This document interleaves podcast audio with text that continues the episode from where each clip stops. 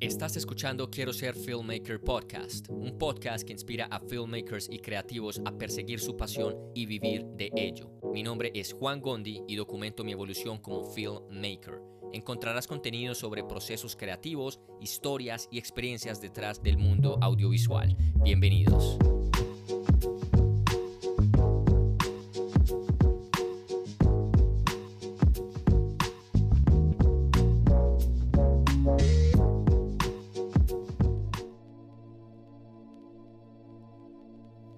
Hola, hola, ¿cómo están? Bienvenidos de vuelta. Mi nombre es Juan Gondi y estoy muy contento de hablarles el día de hoy.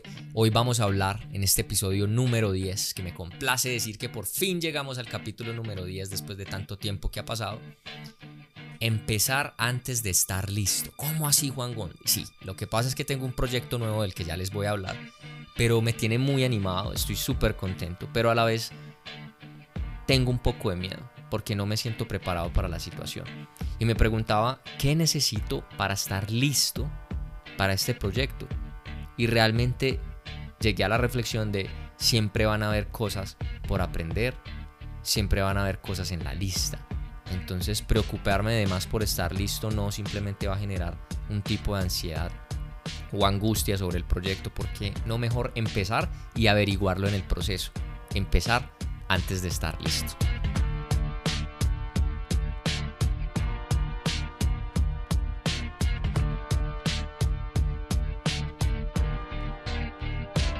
Así que a todos nos pasa esto con cualquier nuevo proyecto, con cualquier nueva situación en nuestras vidas. Me remonto en la escuela cuando cambiábamos de escuela o el primer día de clases después de vacaciones, siempre hay como un temor, como una angustia de verse con los compañeros o conocer un lugar que no conocemos, pero a la final uno va descubriendo que la experiencia no es sino al principio, que conforme van pasando los días eh, que compartes con estas personas, le vas cogiendo amor al colegio, le vas agarrando ese cariño y esa comodidad que finalmente pensamos, bello, porque tenía miedo el primer día de clase tan, tan bobito?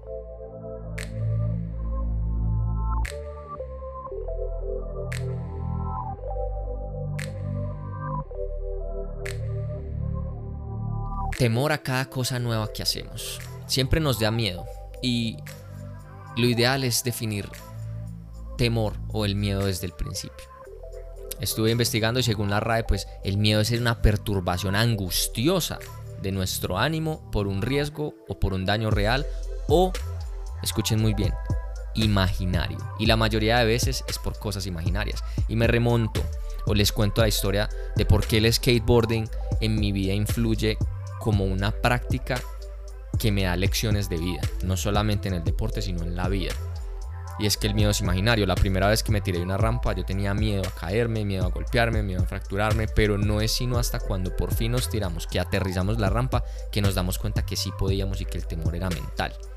Entonces entender que tenemos este miedo por una causa natural del ser humano es normal, pero cuando tenemos miedo al fracaso, cuando tenemos eh, demasiados pensamientos negativos o, o falta de confianza en lo que estamos haciendo, entonces podemos tener algo que se llama atiquifobia, que es el miedo al fracaso, que es algo normal en todos. Yo siento miedo, mis amigos sienten miedo, nuestros conocidos sienten miedo y todos sentimos miedo. Francesca Román, que es una psicóloga y coach nutricional, dice que todas las personas tenemos en cierta medida el miedo al fracaso. Y cuando este miedo es moderado tiene un efecto positivo. ¿Por qué? Porque nos anima, nos pone así activos a crear, pues nos ayuda a superarnos y previene situaciones dolorosas y desagradables.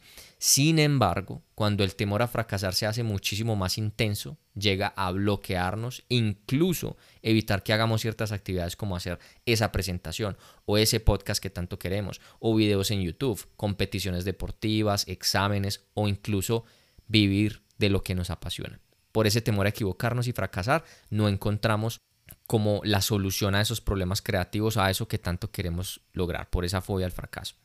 Entonces, el día de hoy yo quería contarles sobre un proyecto y por eso quise documentar este episodio.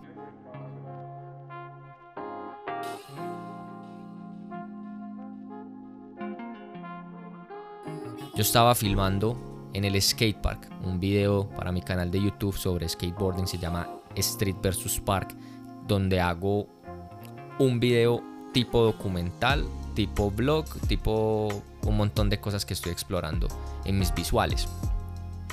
Y resulta que ya conocí un personaje que a la vez le mostró este video a otro personaje que se interesaron en mi trabajo audiovisual para un proyecto musical. No voy a decir nombres, no voy a decir el nombre de los artistas ni nada, pues porque es un proyecto que eh, a petición del artista es en secreto por ahora, pero sí quisiera avisarles que es un proyecto, un videoclip, un proyecto de música de una canción nueva de este artista que va a salir y con el que pretende hacer giras o, giras de medios de comunicación y todo este tema en cuanto la pandemia termine. Lo primero que me llegó a la cabeza es que sí tuve miedo, tuve angustia, pero dije sí, que, hijo de madres, vamos a hacerle a esto, esto es lo que yo siempre he querido. Para quienes han seguido el podcast saben que yo estoy interesado o que han seguido mis videos en YouTube o me conocen en persona, saben que yo estoy interesado en hacer documentales, videos comerciales y videos de música para artistas.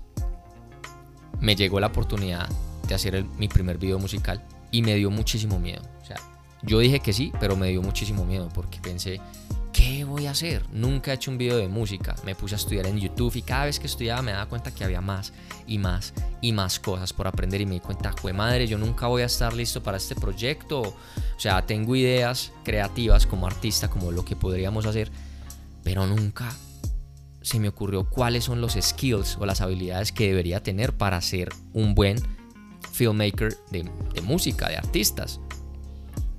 Y en realidad la respuesta es nunca vas a estar completamente eh, experimentado o con todos los equipos que se necesitan. Nunca vas a tenerlo todo. Entonces es hacer y descubrir durante el proceso. Esa es la respuesta. El video no lo hemos grabado. El video en este momento está como en proceso creativo. Ya tuvimos una reunión inicial donde me conocí con el artista, discutí cuáles son las necesidades de, su proyecto, de lo que quiere al final, de qué es lo que quiere transmitir. Lo pasamos a una segunda reunión donde yo expreso todas las ideas que me vienen después de escuchar la canción un par de veces. Y la última reunión, van tres reuniones, la última reunión que hicimos fue algo más creativo neto del video que fue construir todo el storyline cómo luciría el video, los diseños de luz, la historia del video, cómo la vamos a contar, cómo va a ser, la locación. Una cuarta reunión fue presencial donde vimos la locación con todos los protocolos de bioseguridad en el, en el, en el sitio, pero ya hicimos todo ese proceso creativo. Ahorita estoy afinando temas de storyboard, de escoger qué tomas quiero, pasarlo a un storyboard, es decir, que se vean muñequitos en escenas para graficar cómo sería la historia en, en, campo y poder desarrollarlo mucho más fácil y que todo sea como que no se nos pase una sola cosa.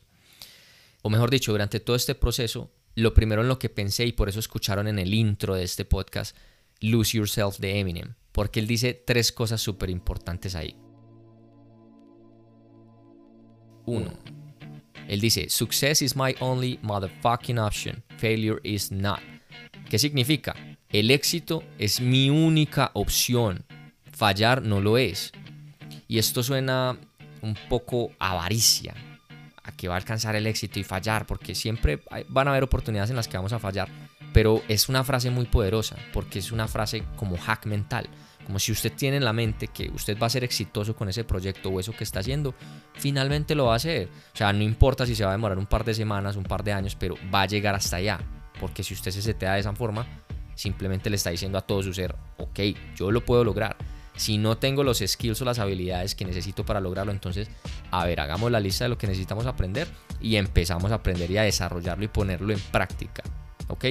La segunda frase que me motiva a esta canción es, You only get one shot. Do not miss your chance to blow. This opportunity comes once in a lifetime.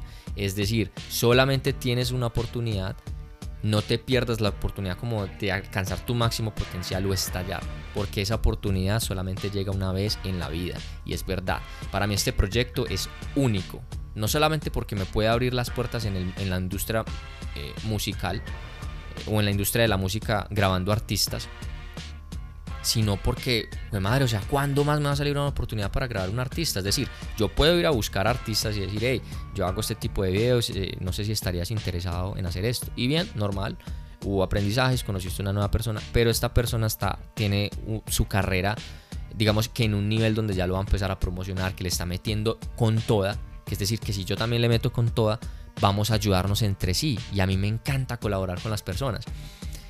Entonces le dije, sí, hagamos este proyecto de una. Y le dije que sí a esta oportunidad.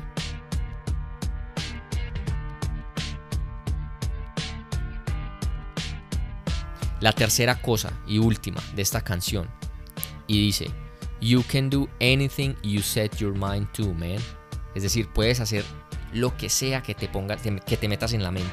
Si tú dices, o yo me digo, ok, Gondi, puede que hayan cosas que no sepas, hay otras cosas que ya sabes,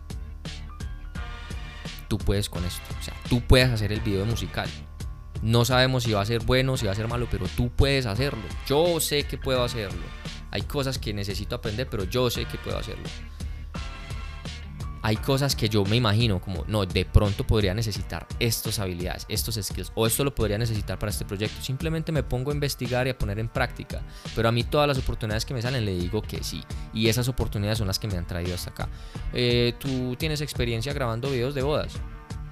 Eh, sí, he tenido un par de... Mentira que no he tenido un par de es la primera vez que voy a ir a un evento. Y así abrí más puertas, conocí gente y me di cuenta que podía tener potencial o podía seguir grabando bodas. Juan, ¿vos sabes hacer videos musicales o qué? Me gustan tus visuales. ¿Qué? ¿Qué? No he hecho videos musicales, pero yo sé hacer eso. Vamos a hacerle de una. Esa es la mentalidad. Podemos hacer todo lo que nos propongamos. Eso es lo que quería, quería contarles el día de hoy. Me parece, quería hacerlo un poco más raw, no tan, tan escrito como como frases para yo decirles, sino simplemente documentar lo que estoy sintiendo. Para mí este es un proyecto súper increíble. Estoy seguro que muchas personas que me empiezan a escuchar con este capítulo o ya me vienen escuchando y que quieren llevar su carrera audiovisual al siguiente nivel, se sienten identificados o quisieran estar en mi posición o ya han estado en mi posición. Si quisieran estar en mi posición, ¿qué les puedo contar? Muchachos, ustedes también pueden. Chicas y chicos, todos ustedes pueden, todos podemos lo que nos propongamos. Lo que estoy haciendo hoy en día, teniendo un podcast, subiendo videos a YouTube, persiguiendo mi carrera como filmmaker, son cosas que yo no me imaginaba. O sea, que yo me las imaginaba, pero no, no eran tangibles. Hoy día son tangibles y hoy día tengo sueños cada vez más grandes. Entonces ustedes también pueden hacer todo eso que se propongan. No saben hacer algo para un proyecto, no importa, díganle que sí y aprendan.